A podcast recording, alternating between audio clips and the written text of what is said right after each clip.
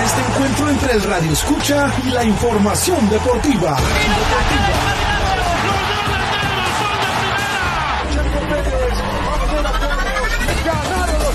El deporte llegó a alto rendimiento y ahora los deportes. Alto rendimiento y ahora los deportes. Comenzamos.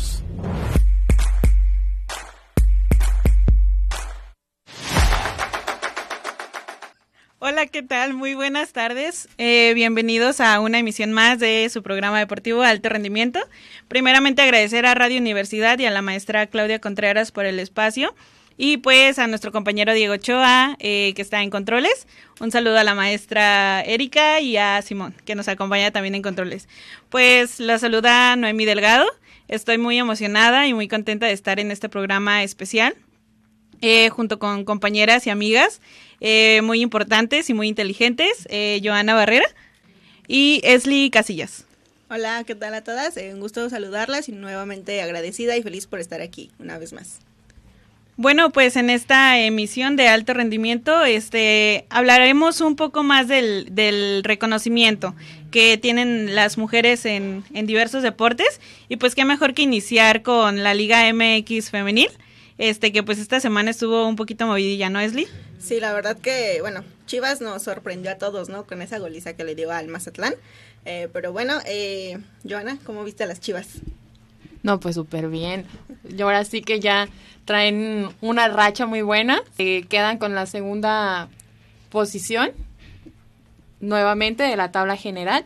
Y pues bueno, esperemos que así sigan porque tenemos clásico, señoras. Clásico tenemos este domingo. Sí, el, el partido siguiente que, que, se viene este fin de semana es el clásico tapatío, este Atlas contra Chivas. También otro de los resultados llamativos de esta, de esta jornada número 7, pues fue el triunfo de América Monterrey y más, ¿no, chicas? Sí, de hecho, América se impuso tres goles a cero. Eh, Atlet perdón, Atlético de San Luis, eh, con goles de Katy Martínez al minuto 10, Sara Luebert al minuto 33 y Arueli Casey al minuto 47. Entonces fue un buen partido también para las Águilas del América. Sí, y bueno, también el Pachuca que sí. tú, eh, vuelve a ganar, o sea, esta vez con, con Tigres, Pachuca se enfrentó a Tigres de local y bueno, logra llevarse el resultado. Ahora tenemos a, a esta Hermoso que vuelve a anotar y que es, es la cuarta mmm, se queda con el cuarto lugar en la tabla de goleadoras. Sí, Jennifer Hermoso este tiene siete goles y como decía Joana es del, del equipo de Pachuca. Igual en la primera posición en esta eh, líderes de tabla de goleo tenemos a Kiana Palacios del América que tiene nueve goles y Verónica Charlín igual del Pachuca con nueve goles.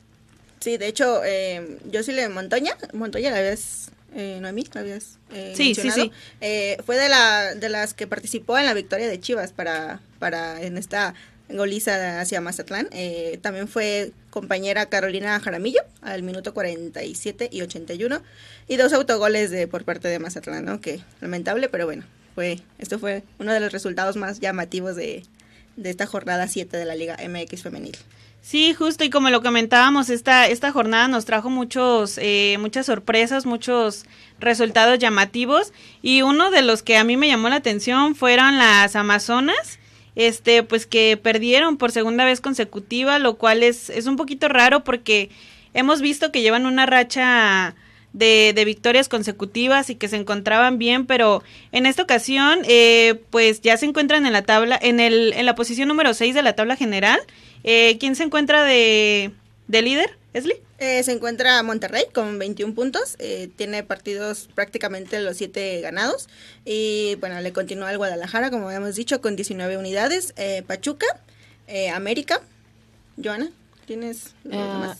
Sí, aquí tenemos la, la tabla, el Pachuca, el América, Juárez, Tigres, Atlas en el séptimo puesto, Tijuana, Cruz Azul, Atlético de San Luis, Querétaro y hasta ahí, señoras, porque hay muchos más lugares, pero pues resaltar que ahora sí el Necaxa qué mala suerte se anda cargando. O sea, ya es suerte o en verdad traen un plan de juego que no les está funcionando porque ni una sola victoria se ha llevado este equipo. Sí, pues creo que estos resultados tan consecutivos de, derrotas pues solamente eh, pues nos demuestran esto, ¿no? Como el mal planteamiento que a lo mejor pueden tener en este, en este momento, porque si se hablara a lo mejor de, de rachas, fueran a lo mejor tres partidos o dos, eh, pero en esta ocasión, como dice Joana, pues sí son varios partidos los que ya lleva con, con derrota este equipo.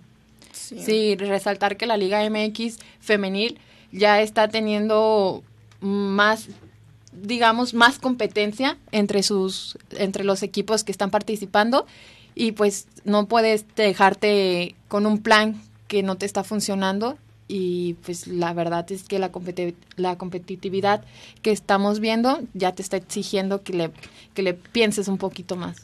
Bueno, y los próximos encuentros de esta jornada número 8 de la Liga MX femenil, pues también vienen encuentros muy muy buenos, ¿no? Que el uno, uno de ellos, ya lo comentábamos, era el, el clásico, tapatío, que se juega el día domingo a las 5 de la tarde. Sí, en el Estadio Akron, ahí por si quieren darse una vuelta, apoyar a, a estas chavas, ya sea pues Atlas, eh, Chivas, hagan sus apuestas y ya, las estaremos eh, consultando la próxima eh, programa.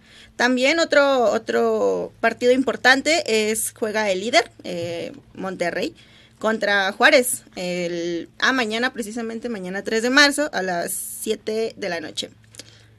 Y eh, por parte también, el lunes siguiente también hay otros tres partidos muy importantes, que es el de Toluca Pumas a las 5, Pachuca América a las 7 de la noche y Santos Necaxa igual a las 9 de la noche, por si gustan sintonizarlo. Muy bien, déjenos sus comentarios ahí, su quiniela, para ver qué tal les va. Si son muy muy fans de la Liga MX femenil. Bueno, entonces estaremos al pendiente de estos partidos para claramente mencionarlos y hacer un, breve resumen en la siguiente emisión del programa. Igual a todas nuestros radioescuchas, este, se pueden comunicar con nosotros a través de nuestra transmisión de Facebook Live en la página de Radio UDG Ocotlán.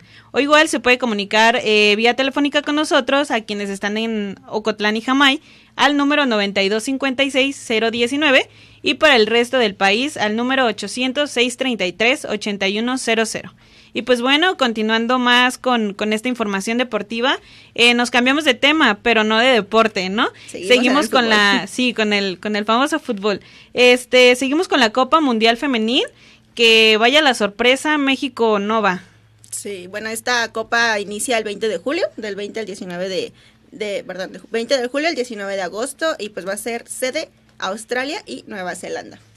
Lamentablemente, lamentablemente las chicas del fútbol femenil de México pues no, como dicen, no pudieron, no pudieron clasificar de los tres partidos de clasificatoria, los tres, eh, el resultado no fue el esperado y pues nos quedamos ya sin mundial y sin directora técnica. Lastimosamente, muy fea noticia, pero igual esta Copa Mundial Femenil este inicia el 20 de julio y termina el 20 de agosto. Este torneo pues ha tenido un desarrollo a lo largo de, los años, ¿no, Esli?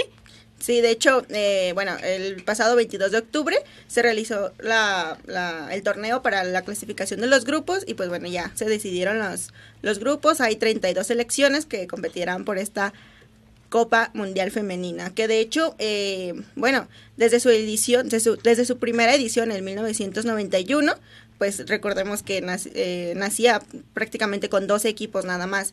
Ya cuando se amplió a, países como Estados Unidos en el año de 1999, ahí ya competían 16 selecciones. Ya hasta Canadá, 2015, hace unos añitos, competían 24 y pues este año que viene ya son 32 selecciones las que competirán. Muy bien, pues en esta eh, competición habrá ocho grupos, de los cuales, eh, pues todos estos grupos, eh, en lo personal, me llamó mucho la atención el grupo C porque se encuentra este España y, Costa Rica. y pues bueno, sabemos que España es el segundo mundial que, que, disputa.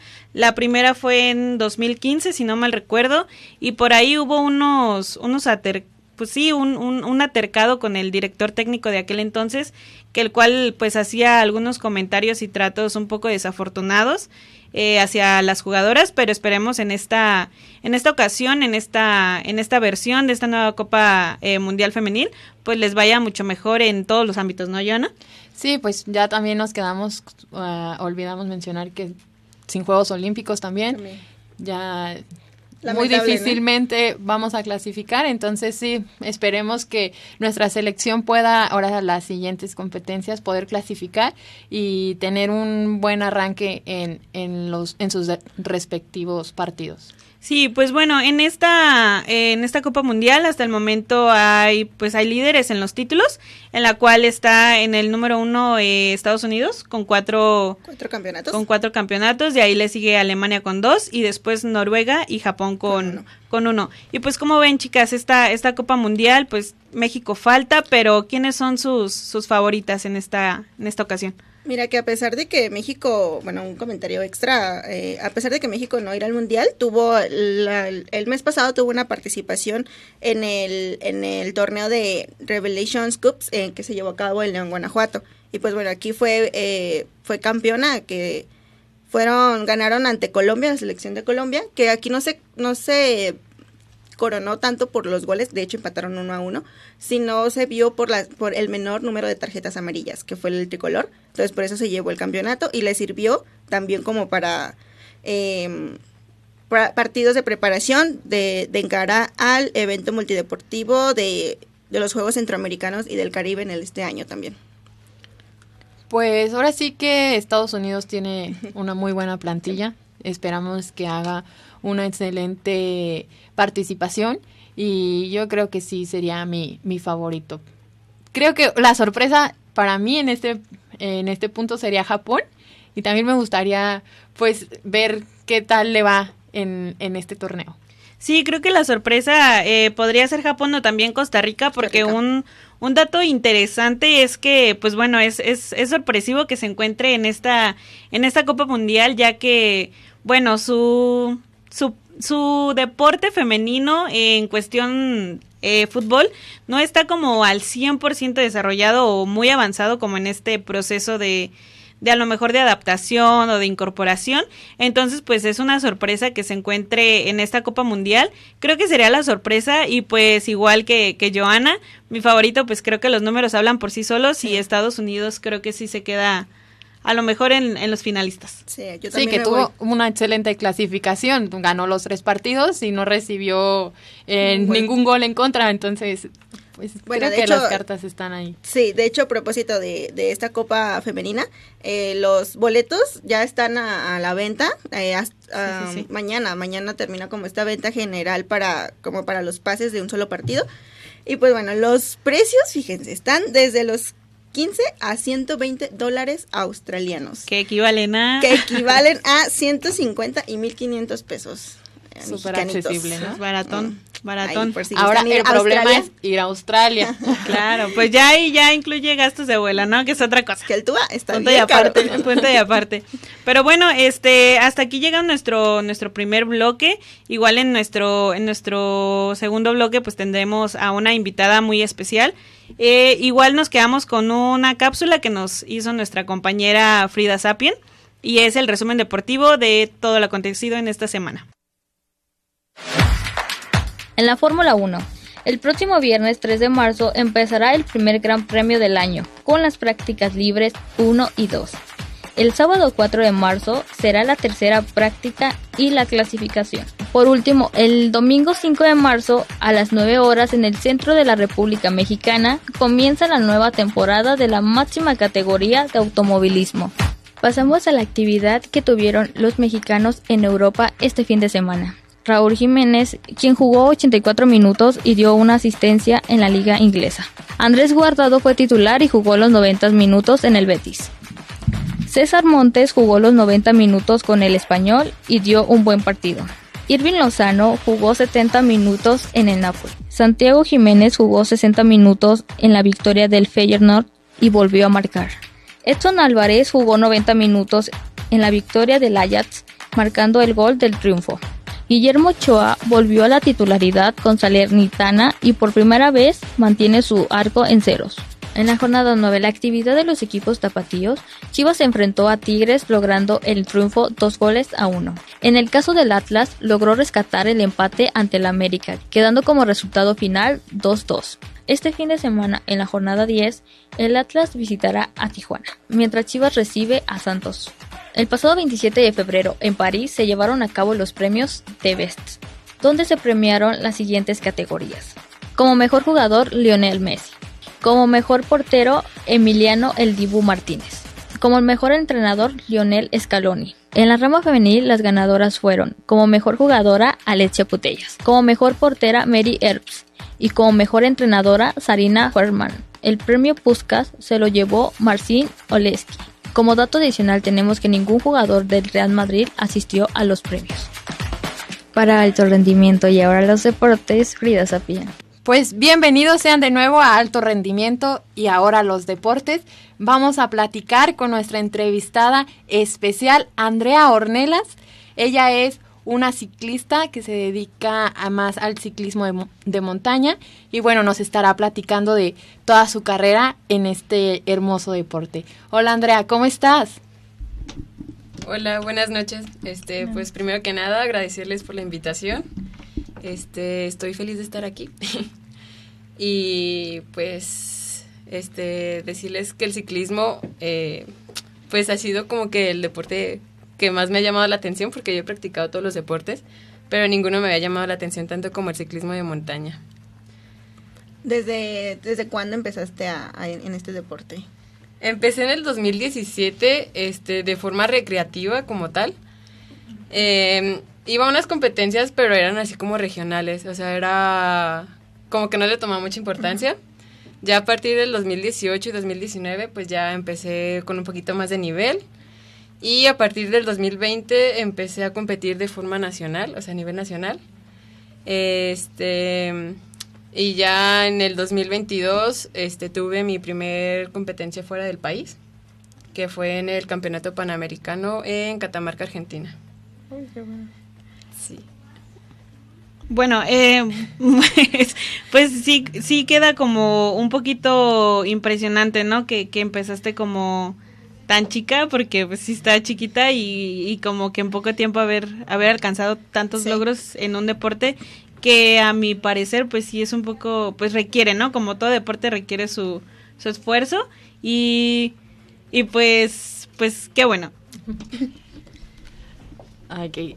Acá traemos problemas técnicos, unos pequeños. Eh, bueno, lo que mencionábamos, ¿a ti te agrada el ciclismo de montaña? ¿Por qué el ciclismo de montaña y no ciclismo de pista o otro tipo? O sea, porque hay distintas eh, categorías del ciclismo, pero ¿por qué el de montaña?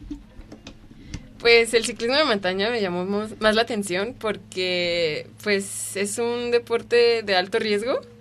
Este, pues desde que llegas es así como que el ciclismo es conocido por, o sea, el ciclismo de montaña es conocido como por ser para hombres, porque, por todo lo que conlleva, ¿no?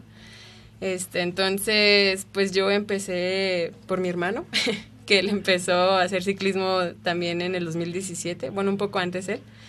Y yo, pues, quise seguirle el paso. Este, pues el ciclismo de montaña te regala muchas vistas bonitas, este, las caídas son duras, pero son mejor que en la carretera.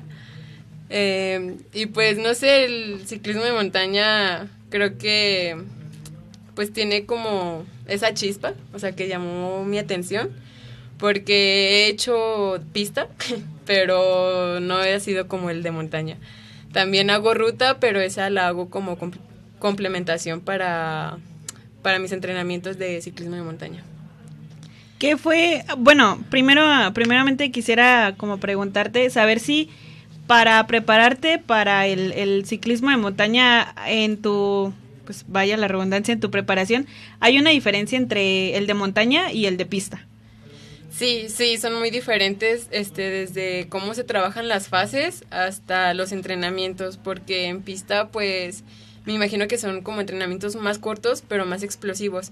Y en montaña, pues, igual son algunas veces cortos, también son explosivos, pero hay unos en los que se basa en tener resistencia para que tu umbral aeróbico este, pues, sea mejor. Bueno, ahorita que mencionabas un poquito acerca de que el, ciclismo es lo ven mucho al ámbito de los hombres, eh, ¿cómo, ¿qué cambios tú has visto que, que el ciclismo ha logrado hacer para que esta disciplina sea un poquito más pareja, vaya? Pues yo creo que el portarnos más rudas, yo creo que eso nos ha ayudado mucho porque pues mis compañeras no me dejarán mentir, eh, pues es algo, pues es difícil, verdaderamente es difícil, pero creo que hemos demostrado pues que pues no debe de haber como ese, o sea, esa clasificación de que el ciclismo es para hombres, no. Este, incluso yo he llegado a competir contra hombres y les he ganado. Ah, mira. sí, de hecho, el año pasado tuve una competencia en Chapala en la cual quedé cuarto en la elite varonil. Entonces, creo que fue un buen lugar porque sí, fueron, fueron muchos ciclistas que son muy rudos, pero sin embargo, pues ahí estuve constante. Les diste. Y pues sí, les gané. Qué bueno, mira. Poniendo en, en alto el, el nombre de las mujeres, ¿no? Claro. Ok. Y ahorita que nos platicas de, de, este, de esta competencia en Chapala, ¿hay otras competencias que tú consideres, estas fueron algunas en las que más me destaqué? Sí, bueno, pues han sido varias. Este, la primera en la que yo sentí que tuve un plus fue en el 2020, eh, mi primer campeonato nacional. Quedé en tercer lugar, pero creo que eso fue lo que me dio alas para, o sea, tener un poco más de desempeño este, en el 2021 pues gané el serial completo, que son ocho fechas, eh, en las cuales pues yo tuve más puntos y al final gané. Eh, la otra es el campeonato nacional en el 2021, que fue en Metztitlán, eh, Hidalgo, un lugar muy bonito. Este, pues ahí me coroné como campeona. en el 2022, pues fueron, es que son muchas. Este, fue el campeonato panamericano en Catamarca, el abierto argentino en Salta, Argentina. Este, ahí pues corrí contra colombianas, este, argentinas, muchísimas, o sea, hubo un buen nivel y quedé primero. Eh, en Zacatecas, el año pasado también, este fue el campeonato nacional y fui campeona nacional de short track. Es un circuito urbano corto de un kilómetro que es muy, muy explosivo, o sea, te puedes encontrar subidas en calles, escaleras, este, te puedes encontrar de todo. Y también, pues ahí quedé campeona nacional. Em, ¿Cuál otra? Pues la este, hace como 22 días, eh, la primera fecha de la Copa Nacional del 2023, quedé como tercero sub-23 y quinto general. Este fue la primera competencia y tuve unos pequeños percances pero creo que ya estoy lista para la siguiente. Y de todos estos campeonatos que, que mencionas, que si bien son muchos, como tú, tú decías, ¿cuál ha sido el que te motivó más o el que te quedó como más grabado de que este sí, la verdad, le sufrí, pero me, me lo gané? Uy, pues yo creo que todos, pero hay dos en los que en especial este, fueron como mágicos este fue el campeonato nacional del 2021 porque pues fue la primera vez que quedé campeona nacional en mi carrera deportista y fue con una bicicleta super X, super mal equipada y pues bueno, el campeonato en Argentina también fue desde la logística que conlleva para salir a un lugar así tan lejos. Este pues fue algo que me las vi muy duras junto con mi coach, Manuel. Y pues creo que fue como un resultado en el que yo dije, pues estoy lista para la siguiente. Este año pues ya corro otra categoría, pero igual estoy lista. Sí, es lo que te iba a preguntar. Eh, ¿qué, ¿Qué competición viene ahora para, para ti? ¿Cuál es la próxima, cuál es el próximo evento que, que viene para ti? El próximo evento es la segunda Copa Nacional. Eh, va a ser en Estado de México, en Ixtlahuacan, si no estoy, si no estoy mal. Este, y pues seguir el serial, el serial nacional. Por ahí tengo un evento este que quizás sea el, o sea, no quizás, ese es el más importante, pero enseguida les traigo resultados. Ah, muy bien. Aquí los vamos a estar esperando. Sí, y sabes que algo que mencionaste ahorita de, de la bicicleta, que, que, muchos que nosotros que estamos fuera de, del deporte del ciclismo creemos que la bicicleta es lo importante y que justo acabas de mencionar, no es tan necesario tener como el equipamiento, sino que tú estés preparada. Entonces, ¿nos podrías comentar qué preparaciones son las que tú llevas para, para cada competencia? Sí, pues es un proceso súper largo porque para llegar a un pico de forma son varias fases este, son cuatro en las que pues tienes que trabajar y pues sí, como dices, este, la bicicleta no siempre lo es todo. Sí es gran ayuda porque pues que va de competir con una bicicleta de 17 kilos a una bicicleta de 10 kilos, o sea, son, es una gran diferencia. Pero pues sí, la mayor parte está en el trabajo y la disciplina. Este, esa es la clave, la disciplina. Eh, para poder llegar a tus objetivos que tienes. ¿Cómo, te, ¿Cómo es tu preparación? Un poquito agregándole a la pregunta de Joana. Eh, no sé, ¿llevas eh, un entrenamiento diario claramente? ¿O llevas un tipo de alimentación? Dieta. Sí, este, pues voy entrenando por día, o sea, dependiendo de cómo esté mi ritmo cardíaco, es el entrenamiento que me da mi entrenador. Eh, la alimentación también, este, mi nutriólogo es José Gómez y también es una parte muy fundamental porque yo tengo apenas un año y medio más o menos con esto de la nutrición y sí he sentido esa, esa diferencia, ese cambio de vida un poquito más saludable. Y pues sí, este, bajar kilitos de grasa, subir kilitos de músculo es algo pues que te ayuda mucho. Bueno, y también mencionando como esta onda de del equipamiento, eh, no sé, eh, por ejemplo, cuando viajas a, a otros lugares del, pues del, del mundo, este, ¿cómo es eh, la manera en la que tú y tu equipo pues se transportan a, pues a, a donde va a ser la competencia? Sí, pues es un rollo porque... Otra odisea. Sí, este, pues Normalmente nos movemos mi entrenador y yo, o sea, somos nuestro gran equipo. Ahora, hace poquito se acaban de integrar varios, varios compañeros, pero pues normalmente así fuera del país soy yo la única que sale. Y pues sí, es mucho show porque desde desarmar la bicicleta completamente hasta dejar los tornillos, o sea, que no se te pierdan, meterlos a una maleta, estar cargando la maleta por todos lados, por todo el aeropuerto y pues llegar y armar bicicletas de repente este con los cambios de altitud o de clima este fallan los cambios este los frenos como son hidráulicos. Cuando subes de repente como que se ajustan y bajas y ya los tienes arreglados y se vuelven a ajustar. Entonces es así como que es pelear o sea con todo eso de de los viajes. O sea es muy bonito pero también es muy complicado bueno, eh, pues Andrea, eh, lastimosamente se nos eh, fue acabando el tiempo, pero igual una, un agradecimiento por, por estar aquí con nosotros, explicarnos un poquito más del deporte que, que practicas y darnos como esta otra visión de, de qué es lo que pasa, ¿no? qué es lo que pasa a lo mejor pues fuera de la pista en tu vida diaria y con, con tu equipo que como dices pues somos dos. Sí, no pues gracias a ustedes por la invitación y esperamos vernos pronto. Bueno, pues igual eh, nos despedimos con unos saluditos. Queda en deuda, ¿eh? Sí, sí, sí, Ya lo tenemos grabado y vas a volver con resultados. Excelente. Muy bien. Vamos a esperar.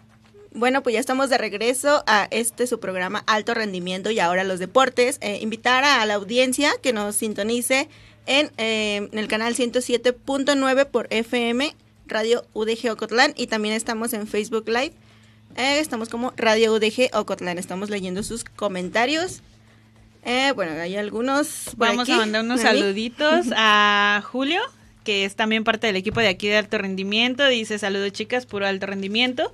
También Kevin Hernández, Nancy Andrade, un saludo a las conductoras y nuestro gran amigo Juan Pablo Ochoa, que pues ahí pide saludillos, pero... no los leeremos. Un poquito raros. También un saludo para nuestro amigo Esteban, nuestro querido profe y padrino Fernando, Melgoza. Para Humberto López, un saludo también. Y para Nadia Casillas. Ay, hola hermana. un saludo. Y pues aquí vamos a estar leyendo sus mensajes. Por favor, pues estén sintonizándonos y, e interactuando con nosotros. Perfecto, bueno, ¿les parece si ahora hablamos de atleta, atletismo? Vamos con Citlali Moscote. Eh, bueno, esta es eh, una chica nacida en San Juan de los Lagos, eh, es egresada del, del, CUSEA y pues bueno, es la primera mexicana en clasificar a los, a los Juegos Olímpicos de París 2024. ¿Cómo la ven, chicas? Sí, pues está, está muy interesante este, pues este perfil, ¿no? De, como decíamos, de esta mujer representando a, a nuestro género, a nuestro estado, a nuestro país en estos Juegos Olímpicos de París. Este, pues es una maratonista y ha demostrado ser una de las mejores del mundo porque creo que ha tenido unos, unos récords un poquito llamativos, ¿no, Joana? Sí, así es. De hecho, tiene el tercer mejor tiempo histórico femenil para una mexicana en la prueba de maratón. Y pues bueno, también mencionarles que para poder clasificar, para ganarte la marca y poder ir a los Olímpicos, el, la marca es de, para la femenil, de 2 horas 26 minutos y 50 segundos. Y eh, esta maratonista mexicana lo que hizo fue 2 horas, 24 minutos, 53 segundos. Casi. Sí, pero recordar que fue el tercer mejor, la tercera mejor marca. Sí, de hecho también, eh, eh, bueno, con datos de, del CONADE, históricamente es el tercer mejor tiempo registrado en, en, en la historia en esta prueba, por solo por debajo de Madaí Pérez y Andrea Fernández, pero bueno, se mete a un récord histórico en, en atletismo. En cuarto lugar. Cuarto lugar es, es muy buen lugar y aparte, este, pues ser una de las primeras representantes que ya tienen y que cuentan con su boleto para estos Juegos Olímpicos, la verdad pues habla muy bien, muy bien de ella y un dato interesante, pero no innecesario, es que ella es, es egresada de esta eh, Universidad de Guadalajara estudió en el CUSEA, estudió la carrera de Mercadotecnia y pues ahí estamos viendo pues mucha representación, ¿no? Sí, qué interesante cómo es que desde que participaba en, en distintas como universidades nacionales, ya hasta ahorita está compitiendo internacionalmente también, ¿no? Sí, que el proceso de clasificación de para esta disciplina es en mayo del 2024, entonces ya hasta este entonces se cierra la clasificación y ahí ya sabemos si sí o si no vamos a estar apoyando a esta maratonista en los Juegos Olímpicos. Pero bueno, este, Citlali ha tenido muchos logros, eh, dentro de eso también es eh, eh, obtuvo décimo lugar en el Mundial de Atletismo en el año 2022, otro décimo en el Maratón de Sevilla 2022, sexto lugar en la Universidad en la Universidad Mundial del 2019, antes de la pandemia, y el primer lugar de 21 kilómetros de la Ciudad de México, y bueno, el último cuarto lugar en Maratón de en Sevilla 2023 este año. Muy bien, y pues pasamos a otro tema, ¿no, Esli? Sí, vamos a hablar también, chicas, del baloncesto. ¿Cómo ve la Liga Cisnova? Pues, pues muy interesante. Este, eh, esta, si no mal me equivoco, esta liga inicia el 5 de mayo. 5 de mayo. Eh, es una liga femenil de baloncesto, en la cual pues también tenemos representantes, ¿no? Las, las, las Astros. Las de Astros de Jalisco. ¿Cómo ven? No, pues muy, muy importante que, bueno, eh, juegan 11 equipos, como ya lo mencionabas, Noemi. Y hay dos, dos partidos que se, son catalogados como clásicos, que son entre los halcones de Jalapa y halcones rojos de Veracruz, que es el partido inaugural. Sí, justo es este, este será el partido inaugural. Eh, pues como ya mencionaba Esli, pues será un clásico este entre pues las representantes de Veracruz y de, y de Jalapa y pues promete un, un buen inicio esta, esta liga. Sí, otro clásico también que viene sería el de Abejas de León contra Freseras de Irapuato que bueno, eh, también es un, son dos equipos que, que van a, se les ve un buen, buen torneo en esta, en esta liga. Muy bien. Y aparte, bueno, como dato interesante, en esta liga habrá 11 equipos, 22 jornadas y en total 110 partidos. Así es, la gran final se estará jugando el 9. Son, recordar que en el baloncesto las clasificaciones son distintas, no todo es fútbol muchachos y las reglas son diferentes. Entonces, para esta gran final se juegan siete partidos, se tienen que ganar cuatro, porque no, no puede haber empates.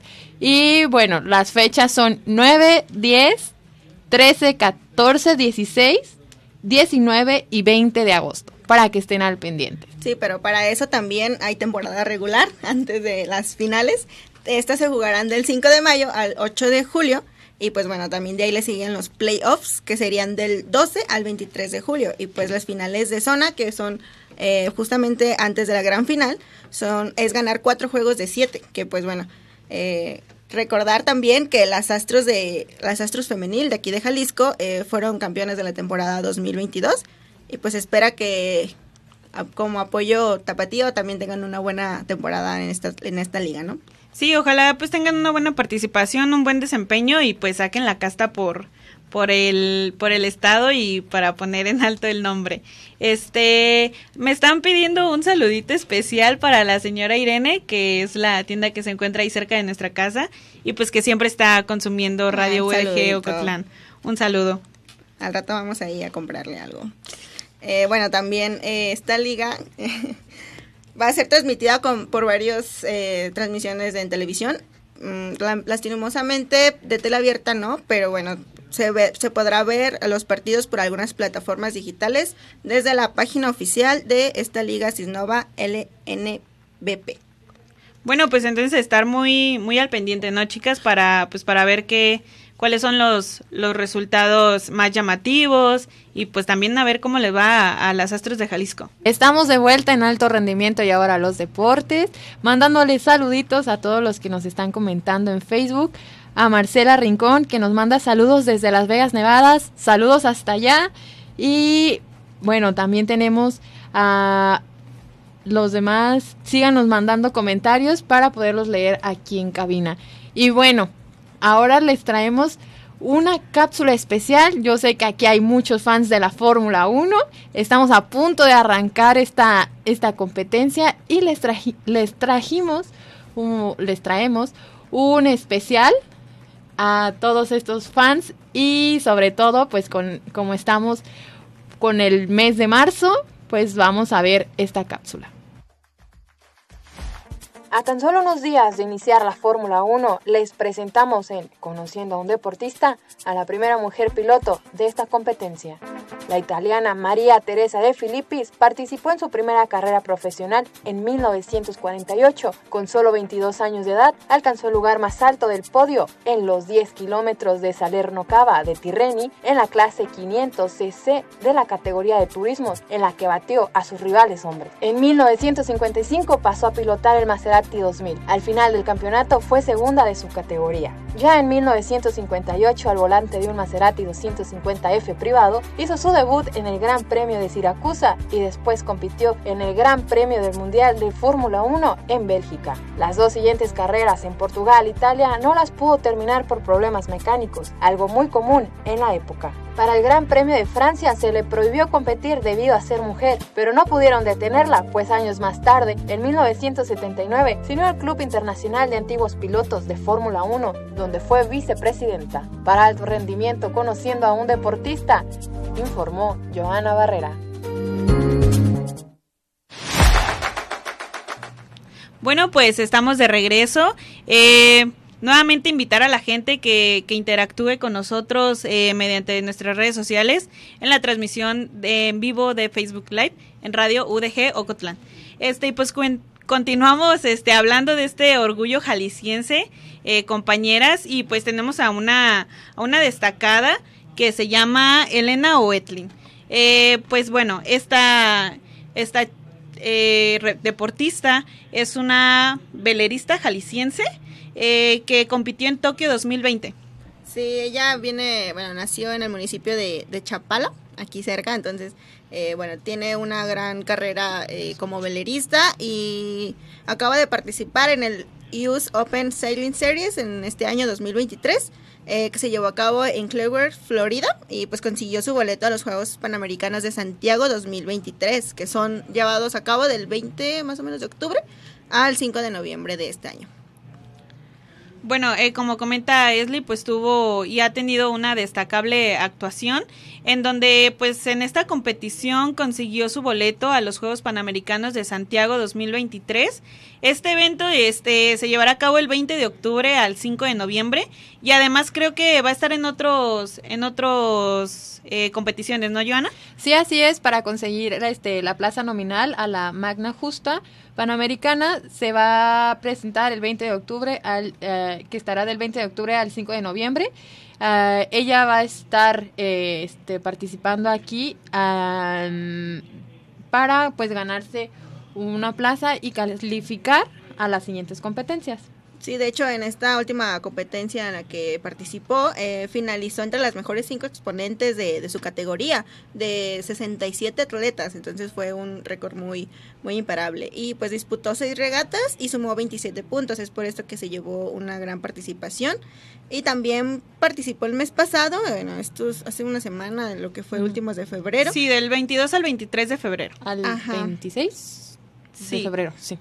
Bueno, aquí participó en la regata internacional Westmex en Nayarit, en Nuevo Vallarta, me parece. Y del cual pues también consiguió su, su pase a los Juegos Centroamericanos y del Caribe San Salvador 2023. Sí. Igual estos dichos juegos este se llevarán a cabo del 23 al 8 del 23 de junio al, 20 al 8 de julio. Sí. Entonces, pues podemos ver que sus actuaciones siempre han sido eh, destacables. Esta, esta valerista jalisciense ha estado imparable y pues esperemos en estas dos eh, competiciones pues saque la casta por, por Jalisco y por México, ¿no? Oye, ya van muchas, ¿no? Muchas de aquí de. Jalisco, qué orgullo. La Sí, verdad, la sí verdad estoy muy sí. orgullosa de, de estar escuchando y encontrando tanta deportista de aquí de Jalisco. Y además que, que empiezan desde chiquitas y se van forjando Sí. y pues van sacando la cara por, por las mujeres. Un dato interesante de, de Elena Wetlin eh, fue que en marzo del año pasado recibió un reconocimiento honorífico, de hecho, por parte de,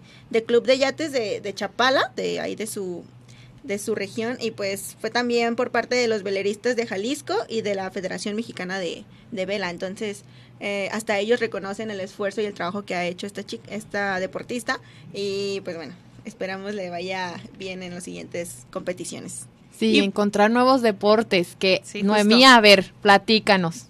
Abrir los ojos a más deportes, diría la maestra Erika. Erika. Igual continuamos hablando de más orgullo jalisciense.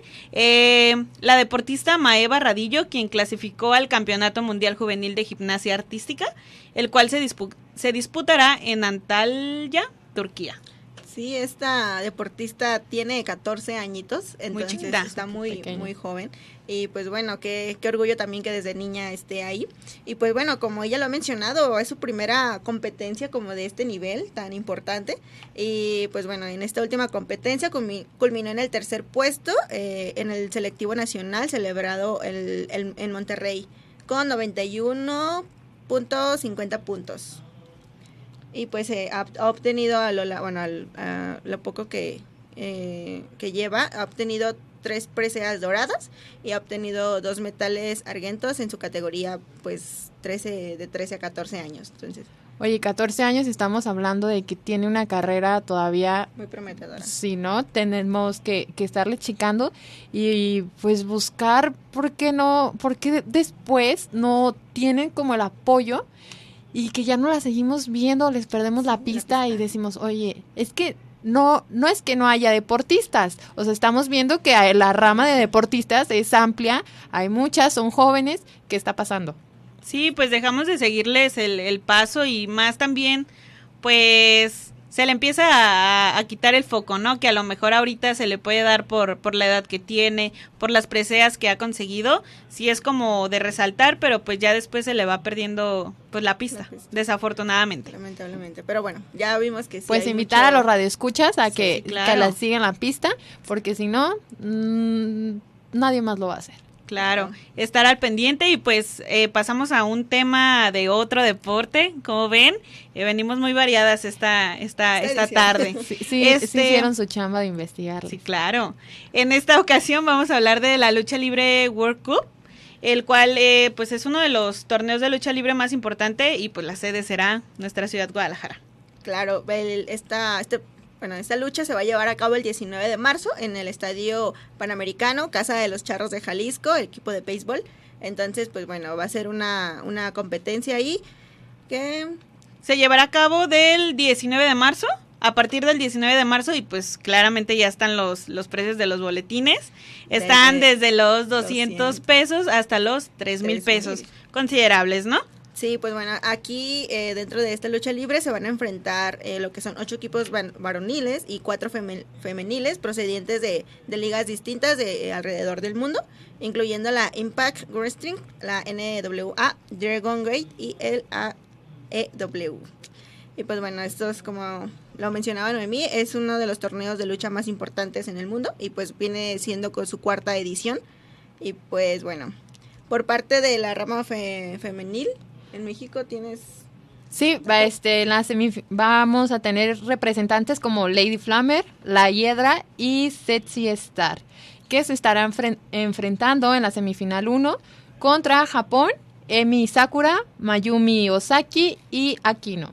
Y pues en la semifinal número 2 va a estar Estados Unidos con Jordan Grace, Camille y Donna Purazzo contra las eh, el resto del mundo, porque recordemos que esta es una competencia internacional. Estará Chris James, Taya, Taya Balkain y Natalia Markova.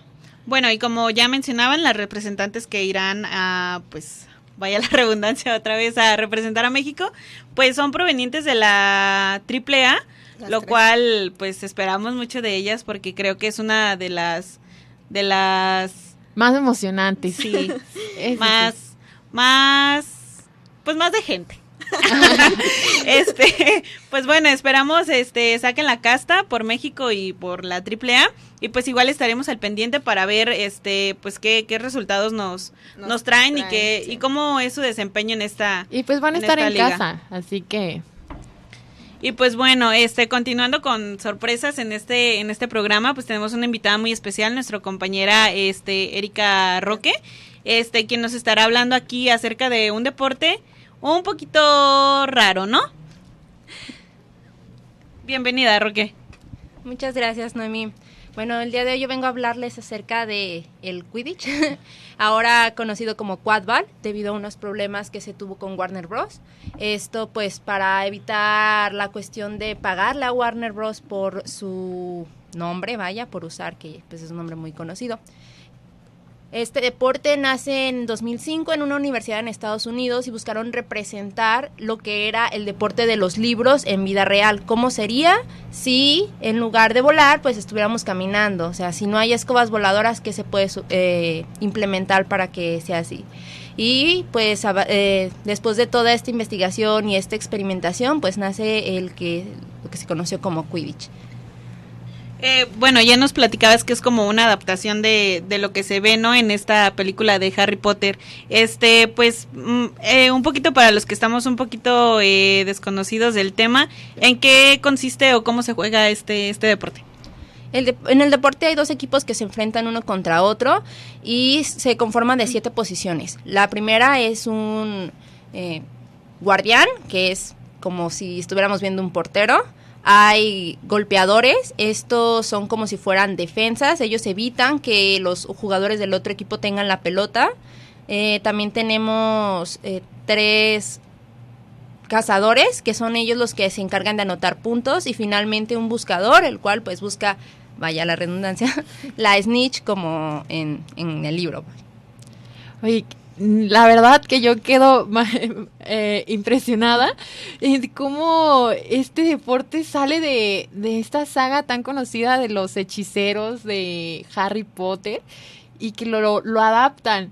Y creo que es muy, es, muy increíble cómo eh, ahora sí que para hacer deporte hay muchas maneras y lo traen eh, y hay personas que, que ya se están especializando en esto. La verdad sí es muy interesante y gracias por, por compartirnos esto del Quidditch.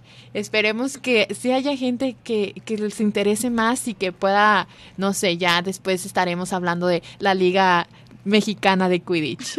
Claro, y para pues eh, estar un poquito más empapados, nuestra eh, amiga Roque las para los siguientes programas nos nos preparará eh, cápsulas especiales en las cuales nos hable un poquito más del deporte, en las cuales nos explique este pues en qué consiste, las reglas que, que se tienen que, que, seguir y pues no sé si quieras decir algo, Roque. Pues Eh, es importante es incentivar estos deportes que son alternativos porque no solamente existe una manera de hacer el fútbol como normalmente, eh, perdón, hacer deporte como normalmente nos lo han enseñado con fútbol o básquetbol, sino que también hay diversos deportes que son poco conocidos y si les damos la difusión creo que va a ser más fácil que alguien pueda acceder al deporte. Y pues bueno, compañeras, desafortunadamente el tiempo pues ya se nos está acabando. Igual, este, muy agradecida con todos ustedes. Ah, un agradecimiento especial a quien estuvo acompañándonos en controles allá en cabina. Gracias a Radio UDG Ocotlán por el espacio y pues gracias a Esli, Andrea, a Joana y a Roque por estar en esta ocasión aquí acompañándonos. No sé si quieran comentar algo, compañeras. No, pues yo quiero agradecer a las invitadas que pudieron venir aquí hoy y pues prestar de su sabiduría para, para esta emisión. No, pues gracias a ustedes por la invitación y esperamos volver con buenos resultados. Sí, aquí te vamos a esperar, Andrea, Roque también para tu próxima eh, colaboración. Y pues bueno, gracias Noemí, gracias eh, Joana por, por este especial, ¿no? De, de las mujeres en, en, el, en el programa de alto rendimiento y ahora los deportes. Eh, bueno, un saludo a todos los que nos estuvieron sintonizando y pues nos los esperamos en una siguiente edición, emisión, perdón, de alto rendimiento. Un saludito a Diana Cepeda. La pasión, el conocimiento, las jugadas deportivas e informativas